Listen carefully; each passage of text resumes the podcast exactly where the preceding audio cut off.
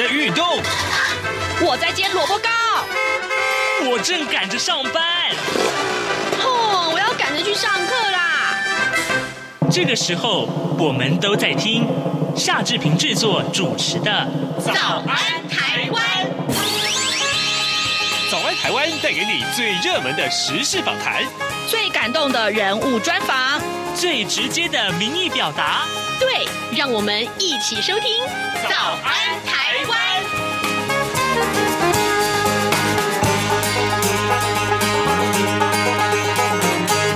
早安，台湾！我是夏志平。今天是二零二二年的九月二十七号，星期二。今天呢、啊，哎哎，很高兴要告诉大家，待会儿我们要连线美国之音白宫记者黄耀毅啊。我们请耀毅为我们呢，在每个月的呃连线里面提供最重要的美中台三方关系的一些事件。当然，这个月我们要提供的事情非常非常的多哦，包括了美国总统拜登在联合国大会的演说。当然了啊，还有一些其他的新闻，待会儿我们在呃新闻时段里面也会跟您详述的。好的，在跟耀义连线之前，志平有一点点时间来跟大家说一说各平面媒体上面的头版头条讯息。首先，我们看到的是《自由时报》上面的头版头条，这是第六轮的这个快筛实名制啊，十月一号开始是可以买三十剂的。好，来我们来看一看，国门即将要开放了，那么本土疫情仍然是处于高原期啊，那么防疫的物资可以说是非常的重要，而且要准备好。中央流行疫情指挥中心的指挥官王必胜，他昨天宣布了，十月一号开始实施第六轮的家用快筛实名制，可以购买的份数是由原先的两份十剂，一直扩大到六份三十剂。那么免费领取快筛试剂方面呢，十月一号开始也启动第四轮零到六岁学龄前幼儿跟第二轮的六十五岁以上的长者啊，免费可以领取一份五 G 的快筛措施。那么昨天新增加五十五到六十四岁的原住民啊，可以免费领取快筛，每个人也是一份五 G。这是今天自由时报告诉大家这个非常重要的措措措施啊，呃，要记住，十月十月一号开始实施。好，另外我们也看到的是联合报头版头条，那呃。以同样，《中国时报》也把它放在头版的位置上，这跟呃全球的半导体啊、呃、这相关。我们来看一看《联合报》的内文：台海地缘政治风险升温了，那被视为护国神山的半导体产业成为各国拉拢的对象。美国国务卿啊布林肯他在二十五号播出的专访当中表示，台海动荡会冲击全球，制造啊大多数半导体。的这个台湾啊，如果有事发生的话呢，那么全球经济将会啊受到毁灭性的影响。而为了巩固台湾半导体的这个优势啊，国科会的主委吴正中他昨天表示说，国科会将会组成专家审议委员会来界定国家核心关键技术，这个很重要哦啊。然后呃，半导体呢一定会列为国家核心关键技术，这是我们看到联合报上面的头版头条消息。另外，我们看到是《中国时报》，呃，这是一个选战里面的八卦新闻。呃，昨天我想所有的媒体人都在关注这一则消息，就是张淑娟、周玉蔻、啊蔡玉珍，还有呃王宏维啊这几个人名字，昨天恐怕出现在所有你呃这个呃搜寻的新闻软体里面啊，那统统出现这几个人的名字，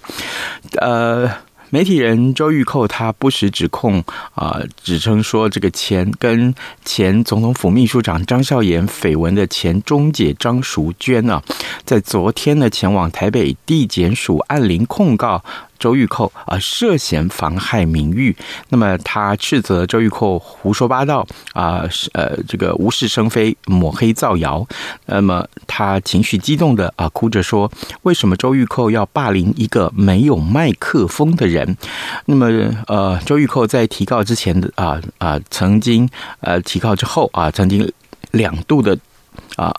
道歉啊，但是呢，呃，长时间啊都拒绝接受。好，这是中国时报上面的头版头条讯息。好的，呃，现在时间已经早晨七点零五分了，那么我们先进一段广告，广告过后马上跟耀毅连线喽。从两岸、国际、历史文化与财经等角度透视中国的，这样看中国节目。每周一到周五晚间九点三十分到十点，在中央广播电台播出。如果您对这样看中国节目有任何收听想法或意见，欢迎寄信到台北市北安路五十五号，也可以透过电子邮件的方式。节目有两个信箱：二零二零 at rti 点 org 点 tw，或是。二零二零零二零三 news at gmail dot com。再次谢谢听众朋友们的收听与支持，请持续锁定每周一到周五晚间九点三十分到十点播出的《这样看中国》节目。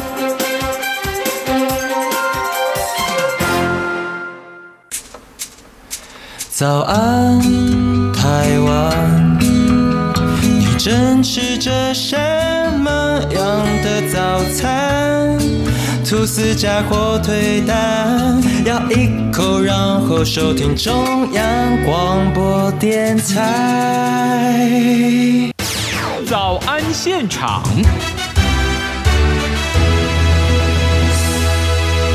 这里是中央广播电台台湾之音，您所收听的节目是《早安台湾》，我是夏志平。各位听众，我们此刻正在跟啊美国白宫之音啊美国之音的白宫记者啊呃黄耀毅连线当中，我们待会儿要跟他连线一块来聊一聊这个话题。那也就是在过去这段时间以来，我们看到其实有很多很多美中台三方关系的这个重大事件，其中呢呃我们先来看最近的这件事情啊，至少啊，这两天媒体非常关注的就是呃，布林肯，美国的国务卿布林肯啊，那他在二十五号播出的电视专访当中说呢，中国大陆啊。针对台湾的动作越来越挑衅啊，而对于整个区域的和平跟稳定构成了威胁。他并且警告说了，如果台海动荡啊，将会冲击全世界。作为半导体制造大本营的台湾，万一出事的话呢，那么全球经济恐怕会遭受到毁灭性的影响。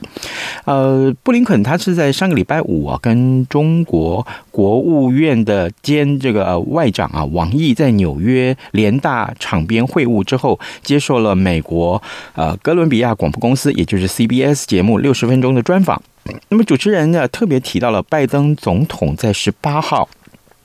同样的一个节目里面的这个访谈里面重申，如果中国武力犯台的话，那么美军将会协防。呃，主持人就问布林肯说：“王毅是不是要求他解释拜登的说法？”呃，布林肯说呀：“哎，哎，美中双方对于台湾的态度不一样，他跟王毅啊就此啊有过对话，有过对话。那么他重申呢，呃，这个跟呃总统说过的话，以及他清楚始终如一啊表。”表明的过程，我们坚持啊要持续啊坚守这个呃一个中国政策，那么决心和平解决分歧，呃坚持维护台湾海峡的和平和稳定，我们并且深切。担忧中国已经在采取行动，试图要改变现状，这是问题的所在。好，这这段的叙述非常的详尽啊，非常的详尽。好，此刻呢，我们已经跟耀义连线上了啊。呃，哎，呃，耀义，早安。早安，你好，志平，你好，各位央广的朋友，大家好。是姚毅。哎，谢谢谢谢耀毅。每个月我们在这个呃这个下旬的时候都要跟耀毅连线啊。好，这个来，我们先看看最重要的这个事情。过去这段时间以来，我曾经有跟美国总统拜登两件事是相关的，都跟提到台海有关啊。那么其中一个就是他在受访的时候提到会再度再度提到会协防台湾，如果万一啊台湾受到中共的武力威胁的话。那么另外一个事情是。说呃，这个他在联合国大会的影响，所以我可不可以请耀义这个时候告诉我们这两件事情啊、当然发生的这个呃呃时候、呃，拜登总统重要谈话的内容，还有它的影响性。对，首先我们知道，就是上个礼拜大事就是联合国大会嘛，然后呃最大的事情就是拜登总统他这是在联合国大会上面演讲，我们知道美国总统在联大的演讲上来都是受到各方关注的。嗯，那这一次大家更加这个 surprise 一点是呢，我们知道这个美国总统或是美国官员，通常台湾问题他们都不大会主动去提，对不对？因为这个。可能就比较敏感一点，都是被人家问之后，他就说：“哦，对我们怎么样一中政策，为什么台海和平？”结果这次居然是拜登总统他自己在联大的演讲当中呢，就主动讲到台湾。嗯，那。呃，他这次讲的是也，而且也还讲的蛮清楚的，就是说呢，呃，当然是一贯的这个他在接受媒体的访问的时候呢，所说出来的，包括啊，刚才您也提到，就是呃，这个支持呃台湾海峡的和平稳定，然后反对单方面改变现状这个样子。那这一个非常有趣的是，我马上就去询问了这个台湾的驻美代表处哦，就是说，呃，不是不知道代表处那边是否有一个记录，就是说。曾经是否也有美国总统做出在联大来做出类似的一个表态？结果后来他们查出来的一个，就根根根据美国国务院他们有一个记录嘛，啊，一个 archive，他说从一九七一年以来，拜登是第一个主动。哦，在这个联大演说当中来提到台海局势的，嗯，他之前也只有曾经是雷根有提过说台湾的这个经济，哦，台湾的这个经济奇迹，在那个早期的时候，雷根总统的时代，那这一次是唯一一个美国总统正式的以呃讲到这种比较政治敏感性的方面来讲到台湾海峡这样子，那当然他也提到说呢。说呃，美国要以外交领导，努力为冲突找到和平解决的方法。嗯，然后说美国寻求维持台湾海峡和平稳定，接受美国的一个中国政策。四十年来，他说这个所谓的美国的一个中国政策是协助避免冲突，而且持续反对另外一边单方面的改变现状。但是呃，要注意是说呢，所谓的美国的一中政策跟中国所谓的叫做一中原则是不一样的东西。我们看常常看到中国方面说哦，你美国违反了一中原则，美国就说哦，我是遵守我美国自己的一中政策。所谓一中政策呢，就是基于。这个呃，这个台湾关系法，还有这个呃六项保证，还有这个呃三公报这样子。那根据所谓这个一中政策，今天还有一个更新的发展，就是今天在美国国务院的一个简报会上面呢，美国国务院的发言人普赖斯啊，普赖斯 n e Price 呢就被记者直接追问，就是说，好，那你讲说我们美国的一中政策，请问一下，这个一中所谓的美国一中政策。底下呢，台湾是不是中国的一部分？就问的非常的直接。那 Ned Price 他的回应也蛮有意思的，他的回应就是说呢，他说啊、呃，我们这个呃，根据美国的一中政策呢，他说呃，我们不对台湾的主权采取立场。那他也接接下来也说呢，美国是希望台湾和呃台海的和平的稳定的现状继续下去。他说这就是我们的一中政策。他说这样子呢的一个这个看法呢，美方的见解，除了在公开场合表现之外呢，上个星期我们在布林肯国务卿跟这个中国外长王毅在纽约的时候呢，他们也有这个一个会晤的行程。对，对那他说呢，呃。布林肯也有这样跟王毅讲，就是说啊，这个我们这个对台湾主权不表态的这个台采取立场，这是我们的一中政策的一部分。所以这也是非常有趣的一个最新的发展哦。所以说看得出来，现在就是从白宫这方面到美国国务院这方面呢，其实现在对于台湾问题都非常的重视，重视到甚至从一九七一年以来，第一个由美国总统正式在联合国大会演说当中。把台湾讲出来。那不过呢，当然我最后要强调，就是拜登总统还另外来讲说，不过我们美国跟中国的关系就是我们不寻求冲突，也不寻求冷战，但是希望说呢，我们能够以一个竞争的方式继续进行下去。但是拜登当然也多次的讲过，他说人权是他的外交政策的一个很核心的部分，所以包括像是价值观相近的盟友，像台湾，包括他在联大演说当中也特别提到了。这个联合国的人权宣言里面，他又把新疆又拿出来讲了。嗯，所以呢，可以看得出来，拜登政府对于在这跟中国之间的关系呢，不管是在台湾或者在新疆或是印太地区啊，他都有很大的关注，甚至是破天荒的，一九七一年以来，呃，正式的在人大演说当中，第一位讲出台湾的美国总统。是，如果我们再加上过去这几次，呃，拜登总统他。每次被问到说啊，这个中共武力犯台的话，呃，你你要不要就派美军协防台湾？那么他多次的讲法，包括前前上个月我记得我们在连线的时候也曾经说过，那他的说法非常的确切肯定。那后来呃，美国国务院还曾经为因为他说法太 over，所以有一些澄清，所以。这样子来看，我特别要把呃耀义刚刚所呃讲的一句话，我们把它 quote 出来，就是说，呃呃，美国啊开始这这这这段时间以来，可以说是非常重视台湾问题。那这个事情，我特别要请教耀一，就是说，如果我们把这样事情扩大来看，也就是说，也就是说，呃，嗯，过去啊。很单纯的美国跟中国之间的关系的话，那么呃，台湾其实很可能是一个次要的角色。但现在很可能因为呃全球供应链的关系，那么台湾啊、有护国神山，有这些半导体产业，所以它变得非常重要了。那也就是说，可能接下来呃这段时间我们可以观察得到，台湾在全球的问题、经济的问题里面，其实是举足轻重。我可以这么说吧。是没错，尤其是我们刚刚我刚刚也讲到说，美国多个官员都是非常强调这个美中关系的一个竞争的控管以及台湾的重要性，包括我们知道美国的副总统贺锦丽现在其实就在日本，我们刚刚知道说他来参去日本参加这个日本的固首相安倍晋三的国葬，嗯。那他同时会访问日本跟南韩。那呃，这个上个星期五的时候呢，白宫国安会就特别召开一个背景简报会，他也讲到说，贺锦丽他在这个日韩的期间呢，会分别跟日本的这个岸田文雄首相，以及这个现在南韩的这个总统啊尹锡悦呢，都会举办这个美日跟美韩的双边会谈。那在这次当中呢，都会提出台湾的议题，并且会跟他们来。表示关切，就是说中国对台湾的步步紧逼是表示关切的。那这个这个国安会的官员就是告诉我们说，他说。美国对台湾的重要做法之一，就是说，美国要跟伙伴还有盟友们一起来合作，保障台湾这个海峡的安全稳定啊。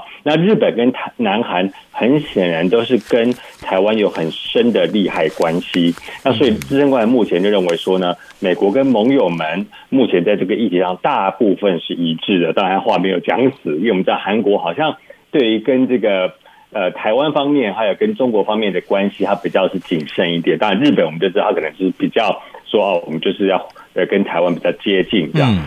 好，然后、嗯、你刚才提到，我刚刚就补充一下，就是你刚刚说到拜登总统说多次被问到美国是否协防台湾，回答都是 yes。所以这个这个部分资深官员也同时讲了。他说呢，美国的对台政策并没有改变，呃，美国自己的一中政策也反对单方面改变现状。那有趣的是呢，我们讲美国官员很少主动提台湾，但是呢，这一次说到拜登总统讲 yes，又是这个自国安会官员自己主动提出来的，所以肯定他们可能念之在之都有想到。台湾方面的议题，没错。呃，刚刚耀义正好提到了，呃，贺锦丽啊，美国的副总统正在呃日本访问，所以我把今天自由时报的头呃版上面的一些新闻也有用一句话来补充啊。那么贺锦丽在跟岸田文雄啊会谈的时候，呃，双方就台湾安全议题交换意见，呃，重申维持台海和平稳定的重要性，并且谴责中国在台湾海峡的挑衅行动。这件事情今天也被。平面媒体所重视啊，好，各位听众，今天早上呃，志平为您连线访问的是美国之音白宫记者黄耀毅，呃，耀毅呢为我们来呃把最重要的这段时间以来啊，美国总统拜登啊，甚至于布林肯，还有美国副总统贺锦丽啊，他的对于台湾问题的一些呃发言的重要性，做了非常完整的呃会诊，呃，好，接下来。呃，耀毅，我想请教你，这个最近另外一个热门的话题，在国际上，想必就是这个俄罗斯啊，跟这个呃呃乌克兰的战争啊。那么我们看到这几个礼拜看到一个好消息是说，呃，乌克兰的反攻是奏效的，于是乎呢，呃，收复了很多的失土。但是呢，俄罗斯同时也举行啊所谓的这个统一公投，也就是说，他们要公投把乌克兰呃这个呃领土并入俄罗斯。呃，这件。事情呃，美国有什么反应？还有它的结果是什么？是，所以其实美国呃，其实在在一两个月之前就已经提出来，就已经有警告，就说我们早就知道你有这个澳波，就是说你要办这所谓的这种入俄统一这种公投，就说啊，我们都是俄罗斯人，然后说我们这个两呃这个俄乌俄一家亲，我们要加入俄罗斯这样子。那所以说，其实他早白宫早就已经有提出来说呢，哦，小心小心，他会做这个假公投。那果然是，呃，在上个星期三的时候，我记得是白宫国安会的战略沟通协调官科比来到白宫做简报的时候，就已经说了，我们接到消息就是这个周末就要举办了，因为就是我们看到刚过去的时候周末呢，我们看到呃新闻媒体也有很多拍到了俄罗斯还有这个一些的官员直接跑到你家里敲门要你出来投票之类的哦。那啊、呃，有一些新闻也采访了一些这个当地的啊、呃、民众，他就说他们现在就是跑，就是说看能不能跑，就是不要不能不要被抓到。被去投下这一被迫投下这一票，但是呢，这个那些民众也有说，他说其实他们也是很悲观。他说好，就是我们跑不去投票，我们真的就能相信他算出来的结果吗？他搞不好就是写他自己要的结果啊。所以这个只是一个形式而已。那现在当然就是说有很多不同的说法，就是认为说呢，呃，像白宫方面这个国安会就认为说啊，这个俄罗斯就是因为现在已经打不下去了，所以他这种走出这种事出这种奥步这样子这种奥步。那呃。的确，也就是反映了俄罗斯可能在这个战斗方面已经是到了一个啊、呃、有点穷途末路的这种一个一个境界了。包括现在还要去跟这个北韩买武器，跟伊朗买武器，啊，都是怎么会沦落到这种地步？明明是一个非常大的一个大的帝国，那怎么会现在变成说你跟中国要低声下气，你要跟北韩低声下气，要跟这个呃这个伊朗低声下气这样子？所以白宫方面就是说，哦，这也彰显了。他用假公投的，等于说啊，他可能真的在这个军力上、战斗上面已经有点这个跑走不下去了。那但是白宫也跟包括白宫、包括 G7 还有这个欧美的盟友都已经讲了，我们绝对不会承认公投结果。所以那些土地都绝对，他们国际上会认为那都是乌克兰的一部分。嗯。哎，呃，有关于这俄乌战争这件事情，当然从今年的二月份啊开始打到现在，呃，坦白讲了，我们只能用“歹歹戏拖棚”这几个字来形容，台湾人是这样来讲的。可是，它的这个对全球经济的影响性是非常非常的大的啊，尤其现在又接近冬天了。那么，呃，北溪二号，呃，俄国的这个天然气的这个输送管，呃，当然它掌握在他的手中。然后呢，呃，他要不要？涨价是一回事，呃，这个各西欧各国啊的欧洲各国的因应，同时也是一个很关注的焦点，它对全球经济的影响也很重大，所以这个事情，呃，当然，呃，也不能不说，可能对于跟美国现在最热门的话题就是通膨也有一点点关系，呃，这个问题目前在美国哦，大家的看法如何？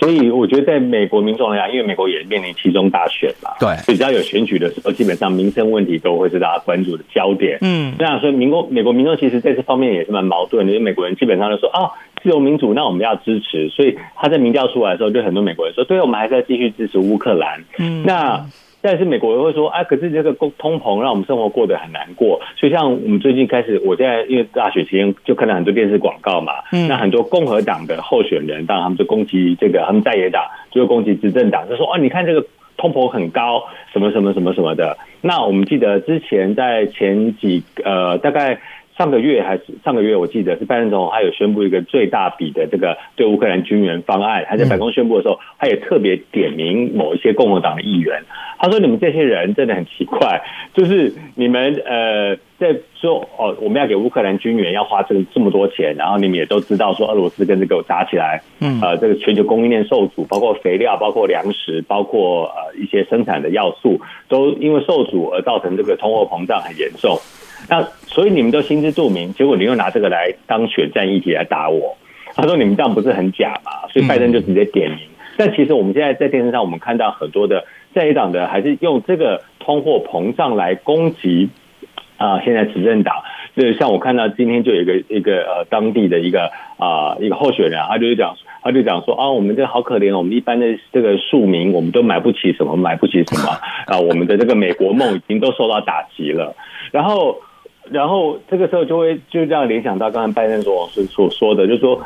大家不要忘记，当然美国人你生活在第一世界，但是你不要忘记，的确世界上某个地方是有在打仗的，那这个打仗会造成很大的这个冲击。对，所以现在就要看说，到美国选民的记忆力有多多长。就是台湾常常这样讲哦，你投票那一天，你还记不记得？现在还有一个乌俄战争，嗯，现在大家还是打得一塌糊涂。那呃，这个通货膨胀是不是会受到这个影响？大大家。选民就要自己去考量。那当然，我们知道拜登他推出了很多的，包括降低油价的方案。的确，油价也慢慢在降低了。现在有些地方已经降回到原本的三块多，那有些地方还是差不多三块、四块的上下这个样子。嗯，已经没有之前五块一加仑五块美金那么高了。所以呃，然后通货膨胀也推通出一些新的法案，包括说啊、呃，解决通货膨胀的这个新的法案。然后如果推广再生能源，就会减少天然气跟煤矿或等等之类对对于石油啊。呃，这些的依赖就比较不会受到像是俄罗斯这样的前制，能源的前制。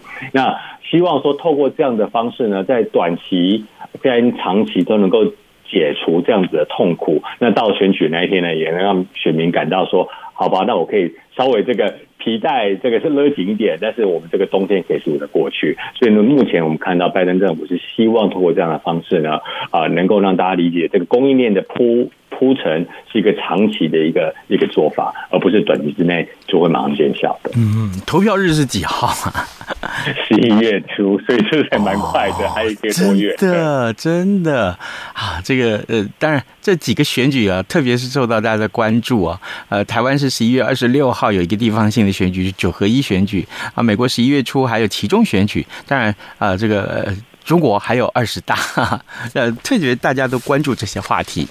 呃，要一，而且美国已经提，嗯、对，我就我就很快提一下，就美国的选举制度，我觉得美国可以提早投票，所以提早投票已经开始了。是，所以有的人已经去投票了。哦，所以从上个礼拜开始，他可能就针对他现在生活的情况。跟他的感受，和你投下的那一票。嗯、了解。好，耀义，我们还有一点点时间，不好意思，我们过我们这个呃跟你连线的过程，其实有过去的回顾，那么也有一个未来的一个展望啊。呃，我们看到白宫太平洋岛屿国家峰会，是不是可以请耀义用短一点的时间跟我们介绍这个峰会，它有什么重要性？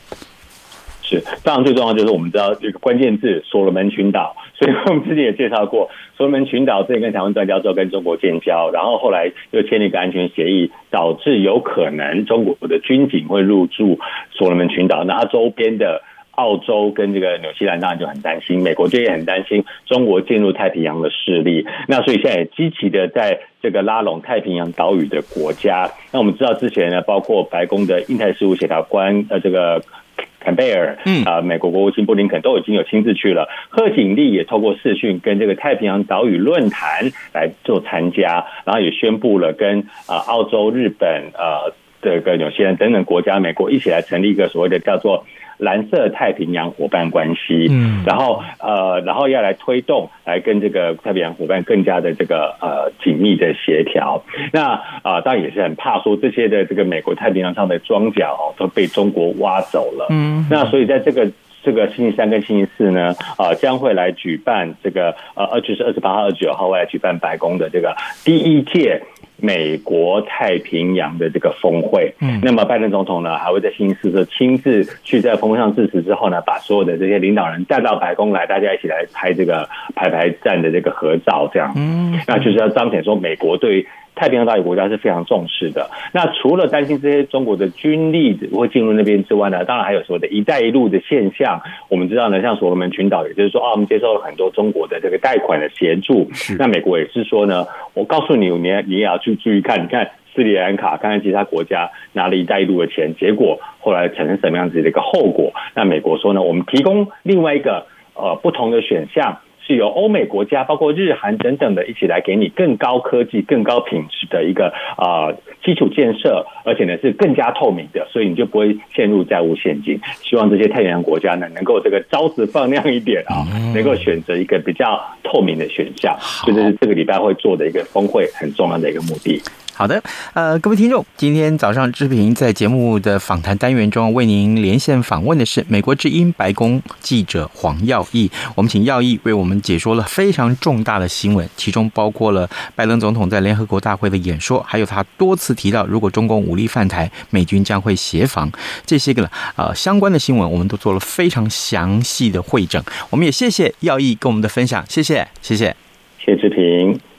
好的，当然，呃，节目的最后，我们还是邀请各位听众随时锁定中央广播电台的各节新闻，还有呢，就是呃，上到央广的官网为早安台湾来按个赞，好吗？谢谢您，也祝福大家今天有愉快的一天，咱们就明天再会喽，拜拜。